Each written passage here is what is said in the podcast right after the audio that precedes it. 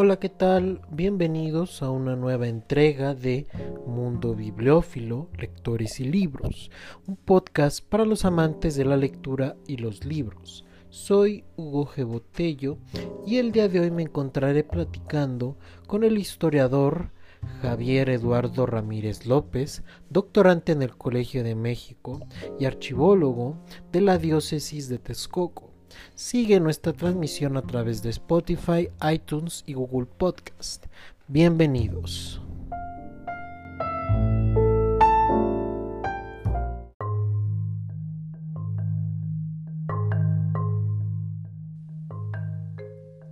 Hola, ¿qué tal? Mi nombre es Hugo. Botello y el día de hoy comenzamos a transmitir el siguiente episodio de Mundo Bibliófilo Lectores y Libros, un podcast para los amantes de la lectura y los libros. Síguenos en nuestras redes oficiales en Twitter, Instagram y Facebook, Mundo Bibliófilo, Lectores y Libros. Escucha nuestra transmisión a través de Spotify, iTunes y Google Podcast y no te pierdas nuestras recomendaciones bibliófilas semanales en la app People. Y bueno, el día de hoy voy a estar platicando con el historiador Javier Eduardo Ramírez López, doctorante en el Colegio de México y archivólogo de la diócesis de Texcoco. Pues bueno, Javier, un gusto estar aquí con nosotros, bienvenido. Gracias, Hugo, el gusto es mío. Y pues bueno, déjame empiezo con esta pregunta, eh, pues primordial para nuestros eh, radioescuchas, eh, sobre tu primera experiencia lectora. En este inmerso mar de libros, ¿cuáles son los recuerdos que tú tienes de cómo empezaste con, con la lectura, Javier? Platícanos. Pues gracias por la invitación, Hugo, pero esa sí es una pregunta muy capciosa. Justamente en mi familia no son personas que se dediquen a, a tener libros. Soy el de todos el bicho raro en ese sentido.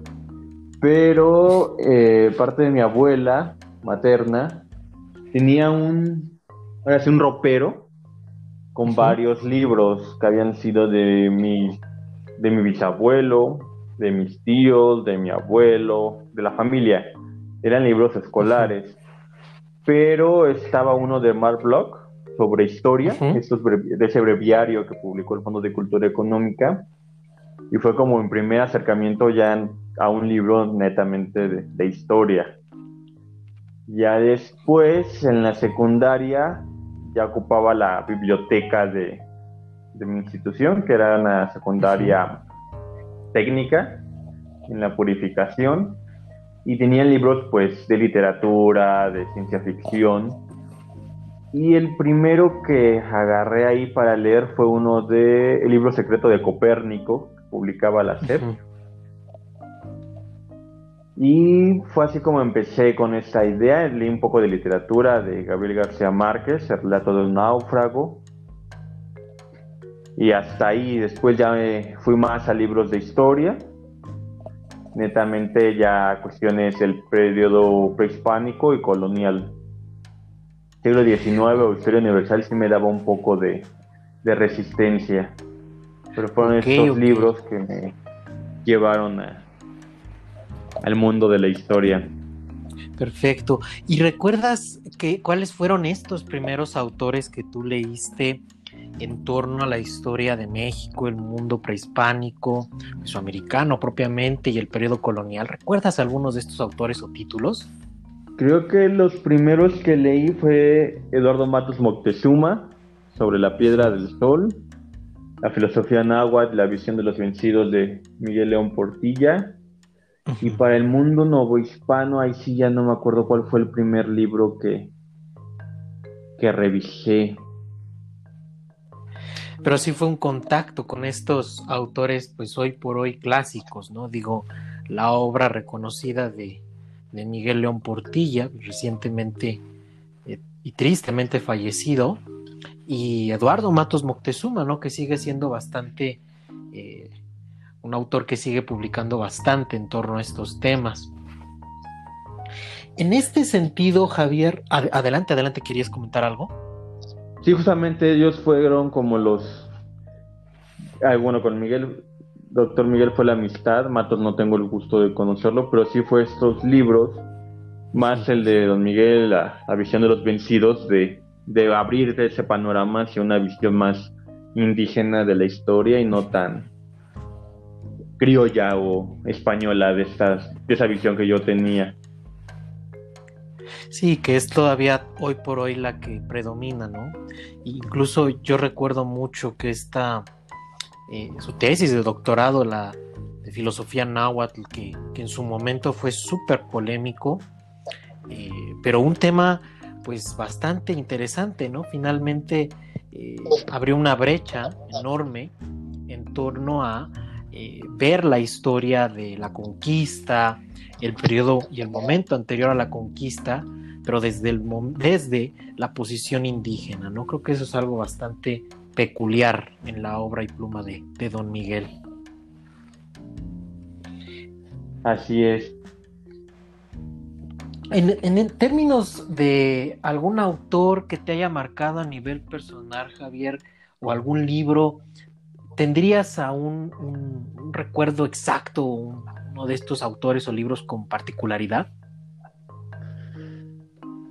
Es una selección que hizo Edmundo Gorman sobre Xochitl, se llama Nezahualcóyotl de Acomistli, que publicó en aquel tiempo el Instituto Mexiquense de Cultura en varias ediciones. Creo que ese fue un primer acercamiento ya directamente a un libro de historia. En esa época, pues sí, conseguir las obras de Xochitl era muy cara para, muy caro para mi economía, entonces me regalaron esa selección y fue como esa parte de, conocer la historia de la región en donde vivo. Y con Don Miguel la visión, pues sí, aunque había algunos fragmentos de Xochitl, pues ya era un panorama un poco más general. Entonces yo buscaba algo más como lo local. Ahí igual influyeron mucho ya en mi adolescencia los cronistas de Texcoco, Alejandro Cont, La Carmona y principalmente Saúl Espíritu Santo. Con sus textos de crónica fue como esta idea un poco novelesca de la historia. Entonces, en este aspecto, pues has centrado tu mirada mucho hacia Texcoco, parece ser, esto es cierto.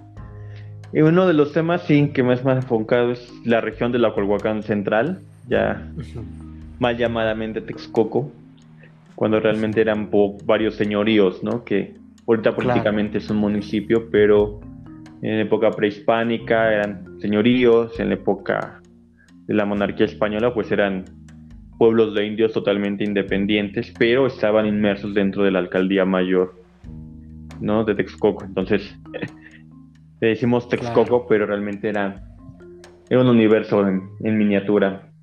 Claro. Y esta vocación hacia la historia, ¿tú la identificarías propiamente en, en tu adolescencia, la secundaria, la preparatoria? Para poder ya decidir, ya particularmente dedicarte a la historia? Sí, pues a la... Bueno, yo quería ser geólogo.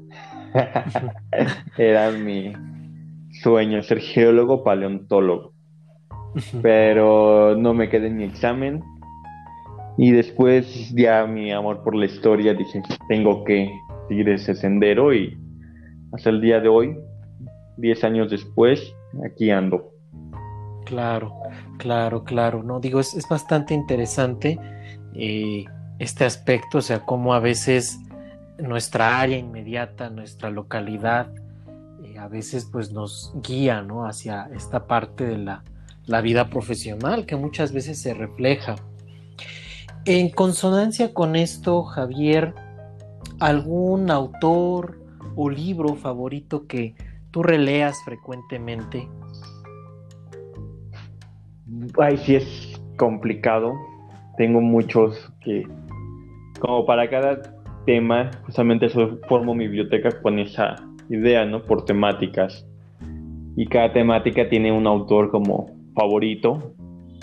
Por ejemplo, para historia del libro, más allá de los clásicos de García Balcete, Nicolás León, recientemente los trabajos de Marina Garone, que son textos que me que son muy bien, están muy bien redactados, entonces tiene una escritura muy suave la, a la autora y que te envuelve en esos temas de la historia del libro, de las imprentas, de los editores, las editoriales. Entonces, cómo se da estos estudios desde la tipografía que vienen a cambiar ¿no? la idea que teníamos con García Balseta, con Emilio Baldon en el siglo XX, esas nuevas propuestas que hacen en, Occidente y que retoma Marina y que las adapta a una realidad eh, hispana, pues sí, me da este nueva, esa nueva perspectiva. En pueblos de indios, pues más allá de los clásicos igual de Gibson o de Lockhart, ahí sí tengo a varios autores que releo y releo, que es la doctora Teresa Rojas Rabiela, Tomás Jalpa, son clásicos, bueno, que son estudios muy importantes, ¿no? Que ahora los veo con otra perspectiva. Para cuestiones ya no hispanas, Pilar Gonzalvo sigue siendo mi uno de mis ideales en la cuestión de investigación por su gran producción sobre la vida cotidiana eh, y estudiar estos grupos minoritarios, también las élites, se me hace una muy buena mezcla de, análisis. Y en cuestiones indígenas, pues sí, León Portilla en general, textos de cantares mexicanos, por ejemplo, esas reflexiones más allá de metáfora que tienen los indígenas siguen siendo para mí muy apreciadas. Claro, claro. Y en torno a algún título o una serie de títulos en particular que, que, que releas con frecuencia, que estén muy orientados hacia esta parte que te interesa, Pues fíjate que, digamos, el libro que sí releo es como la historia mínima de México, que publicó el Colmex. Que yo quería hacer eso para Texcoco, entonces coordiné un libro que se llamó De Catemaco a Texcoco, origen y desarrollo de una ciudad indígena, pero no, no llegó a ese punto, ¿no? De ser una historia mínima, eran ya más estudios especializados de ciertos temas y creo que para la región de Texcoco es lo que hace falta. Entonces, siempre que leo una historia mínima de cualquier cosa, nación o tema, me, me llega el que tengo que hacer eso para Texcoco de manera simplificada, pero sí es un. Es muy complejo, ¿no? Es ser una historia mínima. Sí, claro. Sí, es mucho. Es mucha tela de dónde cortar, ¿no? Finalmente Digo, yo, recuerdo este libro, bueno, esta parte de la colección del fondo de las historias de los estados, eh, de Puebla, de Oaxaca, que recientemente volvieron a, reeditarse y se agotaron muy rápido. Pues ya es, algunos títulos ya incluso ya están escasos o ya no, no se consiguen, por lo menos no en las librerías del fondo. Y precisamente algo que el gran ausente en, esta colección, pues es justo una historia un poco a nivel más dentro de los mismos estados, a nivel regional, a nivel municipal, ¿no?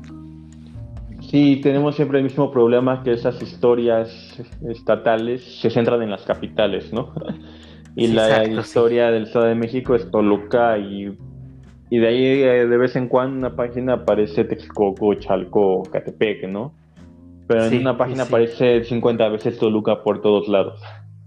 sí, sí, sí. No, digo, yo recuerdo los libros de, de Laurette Sejourné, esta arqueóloga francesa que en los años 50, 60, pues se avienta a hacer una, serie de libros en relación con eh, los sitios arqueológicos de Ameca, de Valle de Chalco, pero justo algo que, que ella mencionó posteriormente, pues era la dificultad, ¿no? Que, esta gran región del altiplano central, que abarcaba pues una inmensa cantidad de pueblos, de ciudades, de pequeños eh, eh, grupos de villas y aldeas, cada una con particularidades que ella decía es un universo en sí mismo, ¿no? Pero sí bastante. En, relación con esto y saliendo las publicaciones que nos has hecho, que nos has comentado, eh, profesional y personalmente, Javier, ¿qué es lo que más te gusta leer? Leo más historia, un poco de novela, casi no, no soy muy adicto a esas lecturas. Por lo mismo de, a veces entre mis investigaciones personales y ahorita con el doctorado es leer algo ajeno es a veces un milagro, ¿no? Porque te, absorbe el tiempo totalmente. Más el colegio por su estructura y formación que te dejan muchas lecturas. Pero lo que trato ahorita de leer es un poco abarcar temas un poco ya generales, no centrarme nada más en Texcoco, sino en otras regiones.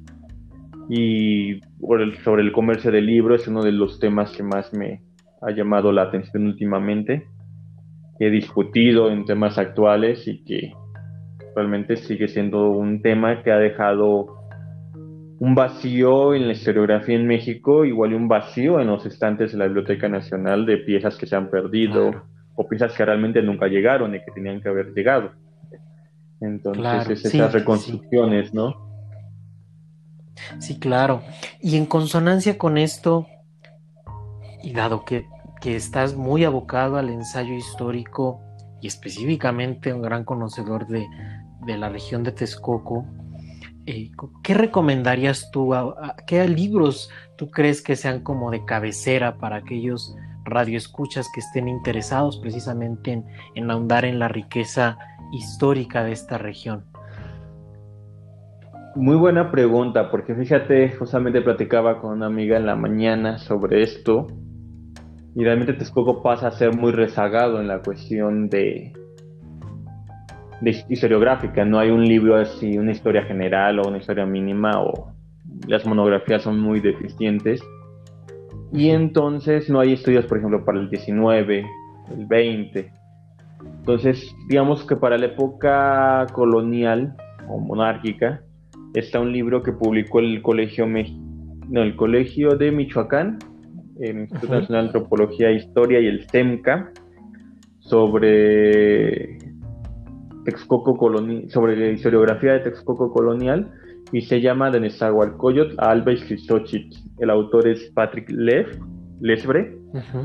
Y bueno, es, hace un estudio sobre las fuentes, la dificultad que tiene Texcoco, porque no tenemos tantas crónicas como Tenochtitlan, y por ello pues ha quedado como rezagado ¿no? en esas cuestiones. Otro sentido de Catemaco a Texcoco creo que viene un poco a cubrir ese vacío historiográfico con un trabajos bien documentados y sólidos sobre Texcoco colonial y de la, del siglo XVI al XVIII un tanto sobre la vida cotidiana, sobre eh, la formación de las alianzas matrimoniales en la época prehispánica, su perduración en el siglo XVI con la nobleza indígena y el XVIII con toda esa mezcolanza de, de calidades de personas, eh, de economía, de los obrajes, del escudo de armas y esa nueva etapa de crear una revaloración histórica de ese Texcoco tan glorioso que se da en el siglo XVIII a través del escudo de armas y de la poesía, viene a cambiar un poco e-, ese sentido y que realmente para la región no se tenía estudiado. Claro, claro. Y en el caso específico, para ahondar un poco en lo que usted has dedicado bastante tiempo, acercarse al archivo de la arqueodosis de, Texcoco. ¿Existe algún libro, algún texto que le permita al, lector curioso adentrarse en el tipo de documentación que contiene este archivo? Sí, hicimos en 2017 un tiraje muy pequeño, realmente fueron 100 ejemplares del catálogo de fuentes para la historia franciscana en Texcoco, justamente el doctor León Portilla hace el prólogo y tardó muchos años. Ese libro iba a salir en 2013, pero no lo quería, no lo soltaba yo. Y hasta el 2017 ya salió en forma de libro. Pero como nos negaron el ICBN, nos hizo un tiraje grande y optamos por hacer tiraje pequeño para los amigos, los, los investigadores sobre Texcoco y sobre todo que se mandara a bibliotecas. Entonces, este libro está en la Biblioteca Nacional de México, en históricas, en antropológicas de la UNAM, en el Colegio de México, en la Biblioteca Nacional de Francia, por ejemplo, en algo otras en Estados Unidos, que hemos un poco más haciendo relación con ellos y nos permiten publicar las imágenes, nosotros les mandamos textos. Claro, claro. Y, la gente, sí, adelante, adelante. Bueno, ese es como el primer acercamiento, es como un inventario, catálogo de manera general.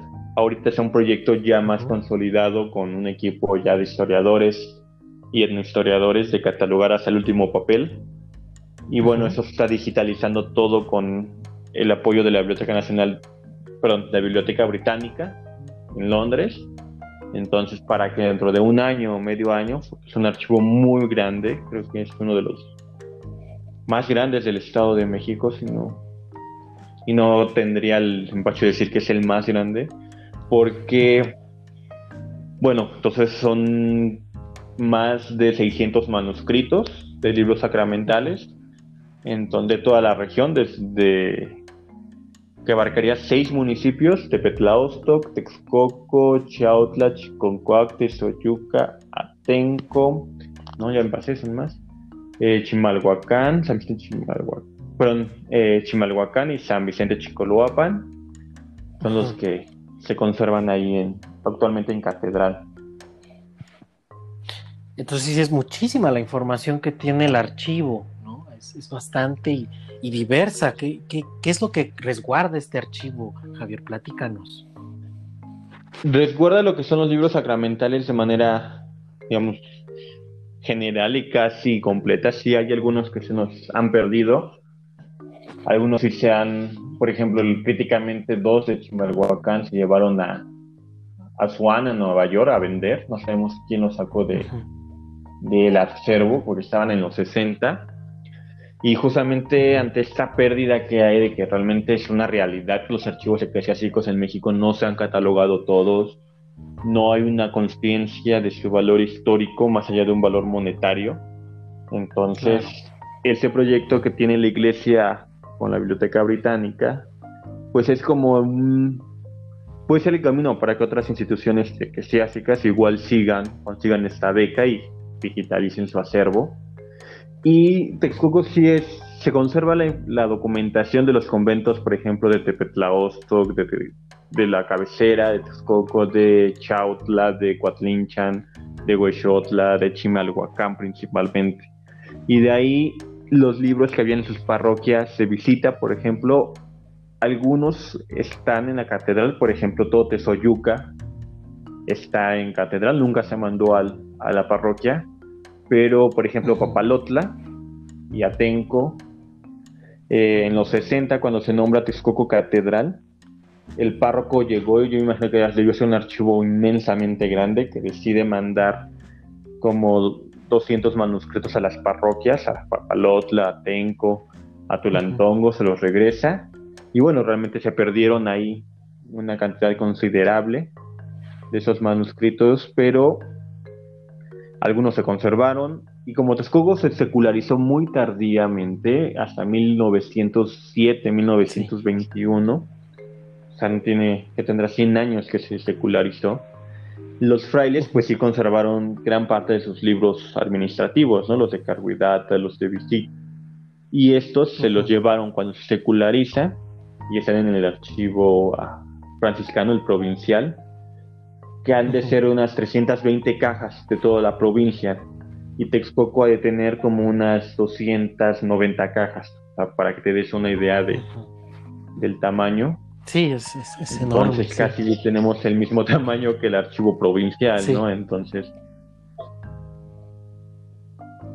No, y es bastante interesante Sí, claro, claro. Perdón, la parte de las cofradías, de la devoción local, si, hay para otra región o en otros otros conventos, para Texcoco no hay mucho de cofradías, porque en el 18 el secretario de la cofradía más importante, según dicen, se funda en 1523, no regresa los papeles y se los queda, se queda el archivo, le hacen el inventario de varios expedientes y manuscritos y no, no hubo poder humano que hiciera que ese secretario regresara el archivo. y no sabemos si sobrevivió entre la familia o, o dónde puede que esté o acabó en la basura y realmente se perdió para siempre. Eso es algo que no, no sabremos. Pero también tenemos una minus. Una parte interesante que tenemos son los documentos en náhuatl que se redactan, son esos testamentos o cápsulas testamentarias, como le, algunos le llaman, desde, mil, desde el siglo XVII y XVIII principalmente. Hay alrededor de 50 50 documentos que son tanto testamentos, son como contratos de compra-venta de tierras y hasta uno que nos tradujo Lockhart, que se publicó en, el catálogo, es uno sobre un, indio de Tezoyuca que embarazó a su novia. El papá de la mujer va y se queja con el fraile y con el gobernador Texcoco que no le quería hacer caso el susodicho. Entonces se hace todo el merequetengue por el embarazo y llega un momento en que el fraile y el gobernador dicen, no, pues que se case el hombre, a ver, te digo cómo se llama, siempre se me olvida su nombre, y el castigo, si no se casaba, es que el padre iba a, sufrir el castigo de su hijo, Juan Salvador se llamaba él. Sí. El que hace su, su chiste. Y el castigo es que si no se casaban en 20 días recibiría 15 azotes en la plaza pública. Y si, el, si Juan escapaba y se iba prófugo, el papá iba a recibir los 15 latigazos en la plaza pública. Y al final, pues si se casa, ¿no? Con esa pequeña condición, cualquiera se, se casaría. Sí.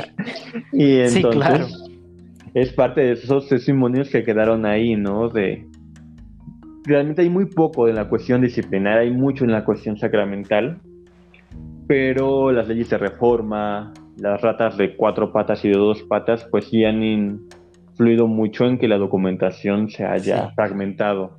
Y justamente en, en, la introducción del catálogo hago toda esa reconstrucción, cómo ese archivo se fragmenta, acaban unas cosas en el San Francisco de México que después acaban en el INA, en la Biblioteca Nacional, otra parte en Cholula, otra parte en Texcoco, otra parte en las parroquias y otra parte que sabe Dios dónde, quedó.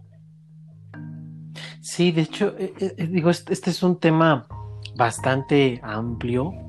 La riqueza documental en este tipo de, de archivos es inmensa. Tres siglos y hasta más de documentación que es peculiar, ¿no? Y digo, eh, se dan casos muy interesantes que darían, pues hasta incluso para una propia novela, si es que se interesan los radioescuchas en esto, porque sí es, es triste y lamentable también la pérdida de la memoria documental, ¿no? Que como bien lo, remites tú, pues no hay mucha conciencia, ¿no? No hay mucho, es más, hasta no hay interés, ni siquiera a nivel institucional me atrevo a decir. Muchas veces el archivo muerto o histórico, mal llamado así, el archivo muerto, pues es el más descuidado, ¿no? Cuando en realidad pues debería ser el que tenga las mejores condiciones, las más óptimas, porque son la memoria pues de la historia nacional, ¿no? Sí, justamente es lo que hablaba con la doctora Marina Garone sobre este tema. De igual que también nos hemos centrado mucho en la época colonial, el 19 y el 20, la documentación pasa desapercibida, que para los historiadores que quieran aventarse a investigar algo de esos tiempos, pues les va a costar muchísimo trabajo, porque los archivos están, están, tirando, la catalogación que están haciendo, la valoración que existe la Ley General de Archivos, pues a veces sí contempla aspectos históricos, pero un archivero no ve lo mismo que un historiador. Entonces, claro. Yo recuerdo que en el caso de Texcoco era como la discusión, ¿no? Que se iba a tirar del archivo de, concentración y que no. Entonces, había expedientes, por ejemplo, lo, lo que iba, se iban a dejar iba a ser todo lo registro civil, obra pública, ¿no? Pero, por ejemplo, Déjate, se me fue. Había un caso concreto que era sobre, por ejemplo, los esos que te daban de, de dónde vivías sus constancias domiciliarias, no sé si se quedaban o se, se tiraban, porque ya tenía una validez de, de, un año o algo así, o de seis meses, no me acuerdo. O sea, había una infinidad de cajas, ¿no? De esa. Yo decía, es que si en teoría sí se podrían quedar, ¿no? Porque conocerías la población local en ciertos segmentos para cierta época que algo que realmente en un futuro va a ser algo difícil y para las épocas anteriores los padrones pues es lo que tenemos pero padrones actualmente de población pues no lo, lo tienes entonces saber del tipo de las personas sus edades eh, sus apellidos y demás pues esas constancias se podían servir. Entonces ya no supe si las tiraron las, las dejaron yo ya me, me fui de esos caminos y ya empecé yo mi doctorado y ya me perdí de, de cómo esos, realmente es a veces la, la, educación o la formación y los intereses del que cataloga, que es que se conserva y que se, que se tira. Claro, claro. No, y recientemente recuerdo eh, justo eh, haber leído hace poquito, escribiste para Nexos, sobre un caso de, de, la casa Morton, ¿no? La casa de subastas, de manuscritos que, fueron extraídos de manera ilícita ahí en el Sagrario Metropolitano, ¿no? Digo, lo recuerdo mucho que lo, comentabas bastante en redes sociales, esta, pues sí, esta eh, situación indigna, en realidad, bastante terrible, de la subasta de manuscritos que, pues de la nada, desaparecen de, del archivo, estando presentes ahí un largo tiempo, luego se, se desvanecen y terminan siendo pues subastados, ¿no? Sí, eso es todo un tema realmente que falta ser analizado y, matizado muy bien. Que justamente qué puedes vender y qué no puedes vender, qué puedes comprar y qué no puedes comprar. Porque realmente en nuestro país la cuestión del archivo, pues sí, estamos años luz del primer mundo, tanto de digitalización, de difusión y de conservación, sí estamos muy lejos pero a raíz de lo que pasa con Juárez, la guerra cristera y demás, muchos documentos, archivos de iglesias y demás salieron. Entonces, aunado a esto, lo que pasó igual con Morton en la, en la subasta de septiembre del mes patrio, con las cartas de Hidalgo y Morelos, es que realmente a veces Hidalgo o Morelos escribían las cartas y las mandaban, ¿no? Y, y el remitente pues bueno, se quedaba la copia, una copia por Morelos, y si mandaba una, una un ejemplar y lo cachaba la, eh, los realistas, pues bueno, aparecía en el juicio no inquisitorial de que él mandó una carta. O, eh, pero quien era a quien le llegaba la carta, pues se la quedaba, ¿no? Y era de su familia. Y a veces así pasan cartas de Morelos que escenas para X persona que la tienen pues la familia, ¿no? Que es como la reliquia. Claro. Entonces, en ese sentido, pues, no, el documento no perteneció a una casa, que diga, un archivo. Entonces, para mí, pues sí se puede vender, ¿no? En ese sentido. Pero ahora, bueno, ya la Ley General de Archivos, pues ya te da esta regulación para la venta, que antes en México no se había regulado. Y en los casos de padrones es interesante porque Morton ha vendido por más de 30 años documentos, entonces manuscritos que quisieras tener los miles de pesos para conservarlos y que no salgan del país o que no se pierdan. Y en el caso de los padrones fue algo interesante o peculiar porque nunca, que yo sepa, Mordon había regresado estos documentos. Igual con la carta de Morelos que la UAP recuperó y fue de manera rápida y muy diplomática. Y justamente es tener esas pruebas, ¿no? Es que este documento estaba en mi archivo y lo que pasó con los padrones es que, miren, aquí están las imágenes del microfilm en blanco y negro. Entonces, ese manuscrito fue robado o sustraído o pedido prestado y nunca devuelto, como quieran llamarle, de 1961 al día de hoy. ¿Cuándo salió? Claro. 60 años, no sabemos, ¿verdad? La misma iglesia ha cambiado y ahorita pues realmente la iglesia ha abierto los archivos y tampoco se puede satanizar, ¿no? De que ella lo está vendiendo o que algo, ¿no? A veces ah, claro. la institución confía en las personas y no sabe, ¿no? Realmente qué hay tras bambalinas. Entonces, es así como salieron esos padrones y que bueno, no sabemos ahorita cuál es su destino, el INA no ha hecho nada oficial y que bueno, seguiremos atentos y esperando y, presionando a que el instituto nos dé una razón de, de cuál es el procedimiento.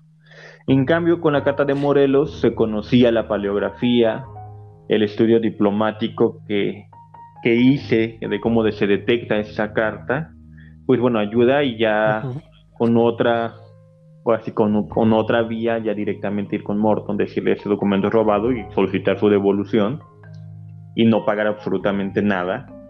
Entonces, pues ayuda, ¿no? Y realmente Morton en ese sentido, pues colabora para como él no es dueño de esos documentos, pues realmente sí, él influyó, y eso es lo que voy a escribir en un futuro, a que muchos archivos hayan sido saqueados, ¿no? Y puestos a la venta con tal de tener unos cuantos pesos. Entonces, aunque ellos piensen que, que, hacen bien al decir que ponen al público un catálogo, sí, pero las casas subastadoras en Inglaterra mandan a la biblioteca, a su biblioteca británica, la biblioteca nacional de ellos, dos ejemplares de esos catálogos para que se conserven. Aquí Morton no ha mandado a la Biblioteca Nacional nada, no hay un registro de esas subastas a nivel nacional, entonces si quisieran hacer bien las cosas sería algo apremiable que al Archivo General de la Nación o la Biblioteca Nacional donaran una colección completa de sus catálogos que quedara como ese testimonio ¿no? de lo que ellos mismos han, han vendido. Sí, claro. Recuerdo hace un par de años vino Colin Renfrew, este arqueólogo británico, a mencionar el caso de, la venta ilícita, el saqueo de la cultura material y la recepción a, Gran Bretaña, ¿no? El caso específico de Gran Bretaña. Yo recuerdo haberle hecho la pregunta, bueno, y, aquel material que, que se ha adquirido a través de subastas, a través de compra, que sabemos que es un, producto de un saqueo por parte de la casa de subasta, pues eso lo planean regresar. Y elegantemente recuerdo que Renfrew desvió y dijo, no, no, no, eso no se puede, las condiciones están bien para que se pueda consultar ahí y demás, ¿no? Es, cuestión de muchísimos matices, ahí fue donde lo noté, tanto en documentación como en el resto de, de cultura material, ¿no? Volviendo un poco al tema de los libros, Javier, ¿existe algún autor o libro en lo particular que no te, ah, que no te guste o te resulte conflictivo? Uh, eso sí es. En, creo que tengo muchos que me resultan un poco conflictivos, pero. Sí. A ver, ¿cuál podría marcarte que sí me resulta bueno, conflictivo en qué sentido? De, de por qué se tiró el papel y pobres árboles fueron destruidos para imprimir eso. sí, sí, sí, claro. Pues yo creo que los de Martín Moreno, yo creo que una etapa de mi vida fue leerlo a él, esa idea de la historia desde la, alcoba y el chisme, ¿no? Ante todo. Y que realmente, bueno, qué tan sustentado es toda una discusión, ¿no? Y ese modo de historiarlo, ¿no? Pero cuando es eres joven y te metes a las ondas de los chismes, de quién era el amante de quién y todo, pues me llegué a hacer de, algunos libros de él que sepa ahora sí dónde están, que no los, no los veo. en algún lado los he de haberse embutido, los mejor hasta los regalé en algún momento de que limpio la biblioteca. Y eso sí, fueron, los leí y bueno, sí fue algo interesante, ¿no? O sea, quería hacer los 100 mitos de la historia de Texcoco y no, no, no lo hice, pero mejor escribí otras cosas. Pero creo que ha sido el autor más polémico que... hay, el, el Duverger sobre que no, es, no existió Bernal Díaz del Castillo, sino... Bernal Díaz del Castillo. Este otro modo de Hernán Cortés. Cortés. Sí, no. Sí, Sí, digo, eh, en el caso de, Martín Moreno, te coincido absolutamente contigo. Las veces que, públicamente le han dicho, bueno, ¿usted qué es historiador o, literato? Y, si les toca frente a un historiador, dicen, no, no, no, yo me dedico a hacer literatura, ¿no? Y si le toca frente a un escritor, alguien que se dedica a literatura, no, no, no, es que yo soy historiador, ¿no? Se escuda en, en ambas formas. Y sí, o sea, incluso historiadores profesionales como doña Josefina Zoraida Vázquez, pues que ha, ha sido también crítica. Recuerdo una reseña que ella escribió para Letras Libres, este libro de México mutilado, que habla de los temas que ella justamente manejó y le hizo una crítica muy fuerte a, este escritor, ¿no? que de ver así, quizá como un inicio eh, para adentrarse, por tener curiosidad a una edad temprana, pues sí, uno lo lee, pero ya en el ámbito profesional se da cuenta de que se escribe muchas barbaridades, ¿no? Y Duverger, que, que, es como la... Empezó bien, pero después se, se desvió un poco. Eh, e, este otro libro que tiene también de el mestizaje, de que pues, todos eran nahuas y demás, que, que, ahí sí fue triste, porque digo, yo lo veo que fue un libro publicado por la UNAM, por el INA, no recuerdo qué otras eh, pues, universidades e instituciones importantes que lo editaron, y que pues fue una burla, ¿no? Bueno, a mi juicio crítico, pues el libro es una burla, que sí, Duverger su vida de Cortés se me hace bastante buena. El mismo José Luis Martínez escribió el prólogo, si no mal recuerdo, y es un trabajo muy bueno, todavía bastante bueno. No a la altura de la biografía de José Luis Martínez u otros autores e historiadores recientes que trabajan a Cortés, pero sí este del mestizaje y, la historia verdadera de, de que no fue Bernal, sino fue Cortés y, Bernal nunca existió, sí, sí, ahí sí. Coincido absolutamente contigo, Javier. Sí, creo. Y ese sí, no lo compré el libro, la librería, o sea, me hacía absurdamente caro para. Y lo compré en uno de esos puestos de, libro viejo y, y no, realmente, pobres árboles. Pero sí, claro. bueno, María del Carmen Martínez Martínez actualmente es, yo creo que es la investigadora de Cortés, realmente consagrada después de José Luis Martínez, los Martínez, ¿no? Reinando sobre Cortés. Sí.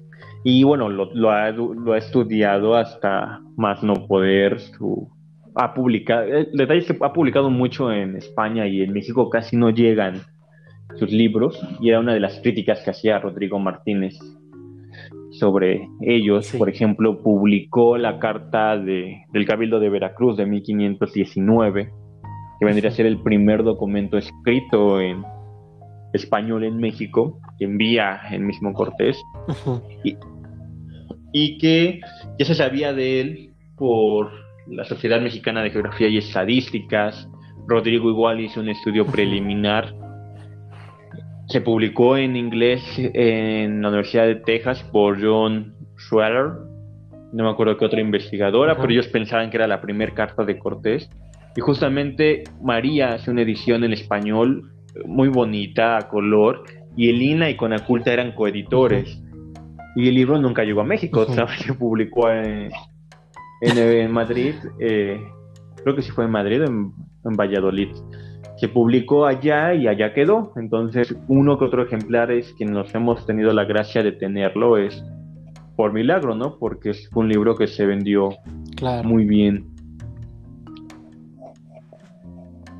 Sí, que vienen a ser justamente, nos deja a veces ver que, pues muchas veces tristemente a México, pues una alta cantidad de especialistas extranjeros, europeos, norteamericanos, ni hablar siquiera de los latinoamericanos que se dedican a estos temas, pues muy pocas veces llegan a las librerías a México, ¿no? Son contados los casos, mientras que este de Duverger se, se evita y creo que todavía sigue a la venta en librerías como Gandhi, El Sótano, y, pues es, es, triste, ¿no? Es lamentable, pero la realidad de las ediciones. Y el comercio. Javier, Sí, claro, sí, el mercado es terrible en ese aspecto también. Javier, dime, ¿a ti te gusta escribir? Sí, sí me gusta, pero estoy un, no, me falta leer novela, me falta hacer dejar el texto no tan especializado, hacerlo un poco más de... Y justamente de mis temas, ahorita que estoy con el comercio del libro, con Nicolás León, que salió un texto mío en bibliográfica, ahí en la Biblioteca Nacional. tengo ganas así como una novela, así de cómo se daban, pero bien sustentada, ¿no? Entre las cartas, entre los catálogos de las subastas, entre toda esa correspondencia de cómo el chisme, ¿no? De cómo se enteran, de cómo se, se, pasan información de quién está vendiendo qué. Entonces, no es lo mismo que compres un libro de Sumarga directamente con León a que vayas o vaya tu agente a Londres o a Alemania, a Madrid o a París y pujes por él, ¿no? Entonces se suba y se suba y se peleen por a ver quién puede comprar un libro de Zumárraga, ¿no? Entonces, el contrato de compra-venta directo, pues ayuda a, regular y bajar los costos para estos bibliófilos norteamericanos o europeos. Claro, ¿no? Y, fíjate que es, eh, creo que sería un tema bastante interesante de novelar, porque eh, si algo he visto es que México es un país con un, un interés nato no solo por libros de autoayuda, creo que eso es una triste realidad también, pero también por una buena parte se orienta hacia la literatura histórica, ¿no? Específicamente las novelas históricas. No por nada Martín Moreno pues hace, es un gran eh, vendedor de libros horribles, eso claro, pero al final de cuentas, dentro de este mercado de ofertas de libros de novela histórica que son muy bien recibidos en, el país, ¿no? Y, son consumidos tal cual. Recientemente una autora, no recuerdo el nombre, hizo una novela sobre un, eh, el, cónsul de, eh, de Marsella eh, durante la Segunda Guerra Mundial, ¿no?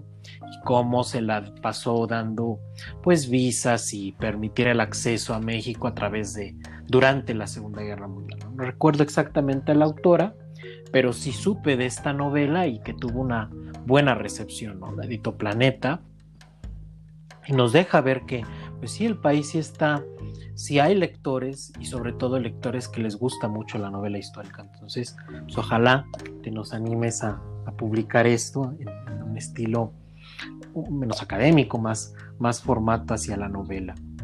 Y en consonancia con esta pregunta, Javier, a ti que te gusta escribir y a aquellos que apenas eh, de estos radioescucha, algunos que justamente son eh, apenas eh, estudiantes de la licenciatura, de preparatoria, ¿qué recomendaciones tú les darías aquellos que empiezan apenas a escribir? ¿Qué recomendaciones les haces a ellos? Mm, buena pregunta, esa sí me va a costar trabajo contestar. Mm. Creo que, bueno, más allá del clásico León Portilla, creo que ese es el ejemplo que más me gusta utilizar de la visión de los vencidos. Porque es un tema controversial más en este año en que vivimos el siguiente pero esa es la connotación que le damos al decir los vencidos, ¿no? Y muchos salen es que no, son los no nos vencieron. Oye, los, si lees el libro, está redactado por los indígenas que vivieron poco después de la conquista y ellos los vencieron, ellos se ven como un cuerpo, ¿no? Entonces fueron sus padres, sus tíos, sus abuelos que pelearon y que murieron. Ellos tienen una connotación de vencidos, ¿no? Que ahorita ya no lo puedes aplicar. Entonces, es como ese, ese juego de palabras que a mí me, me causa mucha risa, ya más allá de las nuevas ideas. Creo que es un texto que sí te puede dar a ayudar a entender cómo concebían una persona en un momento crucial de la historia y cómo actualmente tú puedes releer ese texto, revalorarlo, ¿no? Y que aunque realmente sí hubo un vencido en ese sentido, pero realmente los indígenas pues colaboran a, y no todos los indígenas se vencen, ¿no? Hay indígenas que ayudaron en la conquista, que estuvieron ahí mandando y matando al otro indio, ¿no? Con tal de tener tal vez una mejor vida, una esperanza mejor, que tal vez resultó peor o mejor, ya eso es un juicio de valor, pero pues realmente te hace cambiar la, la concepción de esa idea. En esa sintonía yo creo que los igual los trabajos de Rodrigo Martínez Barax y su formación realmente, su vida, con estar ligado a las letras, su padre literato, rodeado de grandes poetas y literatos. Entonces, pues tiene un modo de escribir la historia peculiar, ¿no? Ese es darle sabor a los textos. Ahorita que está publicando mucho sobre la conquista y este reencuentro o encontronazo, o como quieran llamarlos, llamar a este episodio, pues es, muy amena la lectura, ¿no? Entonces te permite, aunque no seas un especialista en historia, tú lees un texto de él y sí te permite un poco tener un panorama general. Claro. No, y que también platicar con él es muy rico, es una persona, a mi juicio, bastante tranquila, bastante amena. Él puede transmitir las cosas incluso en un lenguaje no técnico, lo cual es bastante enriquecedor, ¿no? Y muy difícil de lograr. La academia. sí, sí, digo, a todos nos encantaría, creo yo, escribir historia como, bueno, a los, no a todos quizá, pero sí una parte con esa facilidad de, de escribir tan localmente como lo hizo don Luis González y González, ¿no? O sea, que él tenía una manera tan amena, tan sencilla, digo, en cierto momento también tienes que detener la lectura porque dices, es que es, está tan hilado su, narrativa que, es muy sencilla, ¿no? Pero también don Miguel, que a pesar de que hoy hay detractores hacia su obra, hacia este concepto de los vencidos y su trabajo, pues hay que destacarlo, fue un libro en su momento muy importante, finalmente un, un, un gran nahuatlaco, un conocedor inmenso del Nahua junto con López Austin, quizá los dos referentes hacia eh, esta etapa importante de, del mundo náhuatl, junto con otros, claro, pero finalmente estos dos, tanto López Austin como Miguel León Portilla, con esta facilidad de la escritura, ¿no? Que ojalá y todos en algún momento lleguemos a, a tener esta facilidad en la escritura, pero pues bueno, hay algunos que son más prodigios en torno a ello, ¿no? Pues Javier, algo con lo que quieras eh, dejarlos a nuestros radioescuchas, concluir. Pues primero, gracias nuevamente por la invitación para este diálogo. Y bueno, pues en mi academia.edu tengo ahí varios textos de lo que he escrito sobre Texcoco que ya se pueden descargar. Eh, eh, lo de Nexos es un tema del comercio de libros actual se puede leer con facilidad y justamente lo escribí con y me ayudó mucho algunos colegas que fueron un texto leíble para cualquier persona, ¿no? Y que se pueden entender más allá de, de los tecnicismos que como académicos ocupamos.